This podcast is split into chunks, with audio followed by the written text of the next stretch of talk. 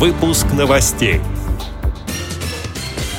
В Москве более 20 с половиной тысяч детей-инвалидов обучаются по общеобразовательным программам. Санкт-Петербургская библиотека для слепых ищет волонтеров для создания аудиокниг о Великой Отечественной войне. В Воронеже открылся региональный учебно-ресурсный центр «Доступная среда». В Костроме библиотека-центр инвалидов по зрению провела областной конкурс «Особым детям особые книги».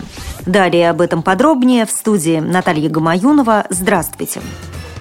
На заседании комиссии Московской городской думы по социальной политике и трудовым отношениям омбудсмен Татьяна Потяева сообщила, что в столице более 20 с половиной тысяч детей-инвалидов обучаются по общеобразовательным программам. Приведу ее слова. Для городских образовательных организаций, реализующих интеграционные инклюзивные образовательные программы, действуют повышенные коэффициенты финансирования. В два раза увеличен коэффициент для организаций для глухих и слабослышащих, в три раза для организаций для слепых и слабовидящих людей. Конец цитаты. Как сообщает информационное агентство «Москва», столичный омбудсмен добавила, что в 2014 году значительно возросло количество обращений к уполномоченному по вопросу коррекционного инклюзивного образования после реорганизации школ в крупные образовательные центры.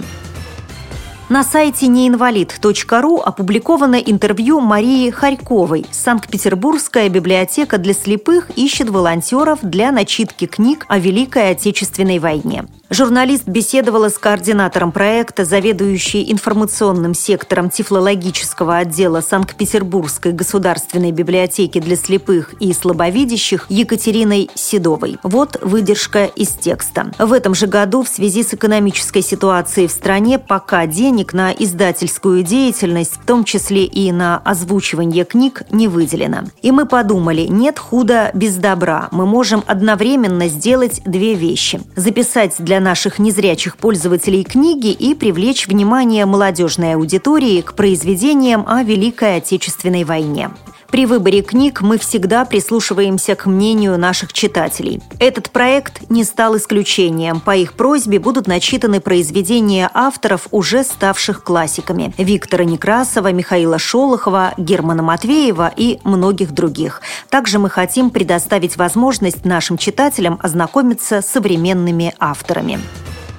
В Воронеже открылся региональный учебно-ресурсный центр «Доступная среда». Его сотрудники будут трудоустраивать инвалидов и помогать архитекторам и предпринимателям возводить и реконструировать здания с учетом потребностей людей с ограниченными возможностями здоровья. В центре созданы комфортные условия для инвалидов всех категорий. Он оборудован пандусами, информационными табличками с надписями шрифтом Брайля и кнопками для вызова администратора. Как сообщается на сайте неинвалидов инвалид.ру центр был создан на базе Коминтерновского отделения Всероссийского общества инвалидов. Ремонт в помещении сделали за несколько месяцев. На переделку обычной трехкомнатной квартиры ушло 2,5 миллиона рублей. Костроме библиотека «Центр инвалидов по зрению» провела областной конкурс детской тактильной рукодельной книги «Особым детям особые книги». В рамках проекта в честь 70-летия Великой Победы 59 районных библиотек создали тактильные памятники войны, которые находятся в Костромской области. Каждая работа сопровождается рельефно-точечным шрифтом Брайля, рассказывает заведующая отделом обслуживания читальни Наталья Старкова. Это объемные, рельефные такие памятники. Кто из глины делал, кто из теста, кто-то из там фетра. И не только библиотеки, это делали детские центры творческие. Мы проводили мастер-класс, рассказывали, посылали им письма с объяснением, как это должно быть. В соответствии с российскими стандартами, что странички должны быть закруглены, что они должны делаться из экологически чистого материала, что края должны быть обработаны. Вот как это все положено, мы им составляли целый методический материал, и они вот поэтому этому делали. Мы организуем тоже большую выставку, и наши дети могут ознакомиться с любым памятником Костромской области, неважно с какой-то глубинки. С этими и другими новостями вы можете познакомиться на сайте Радио ВОЗ. Мы будем рады рассказать о событиях в вашем регионе. Пишите нам по адресу новости собака ру. А я желаю вам всего доброго и до встречи.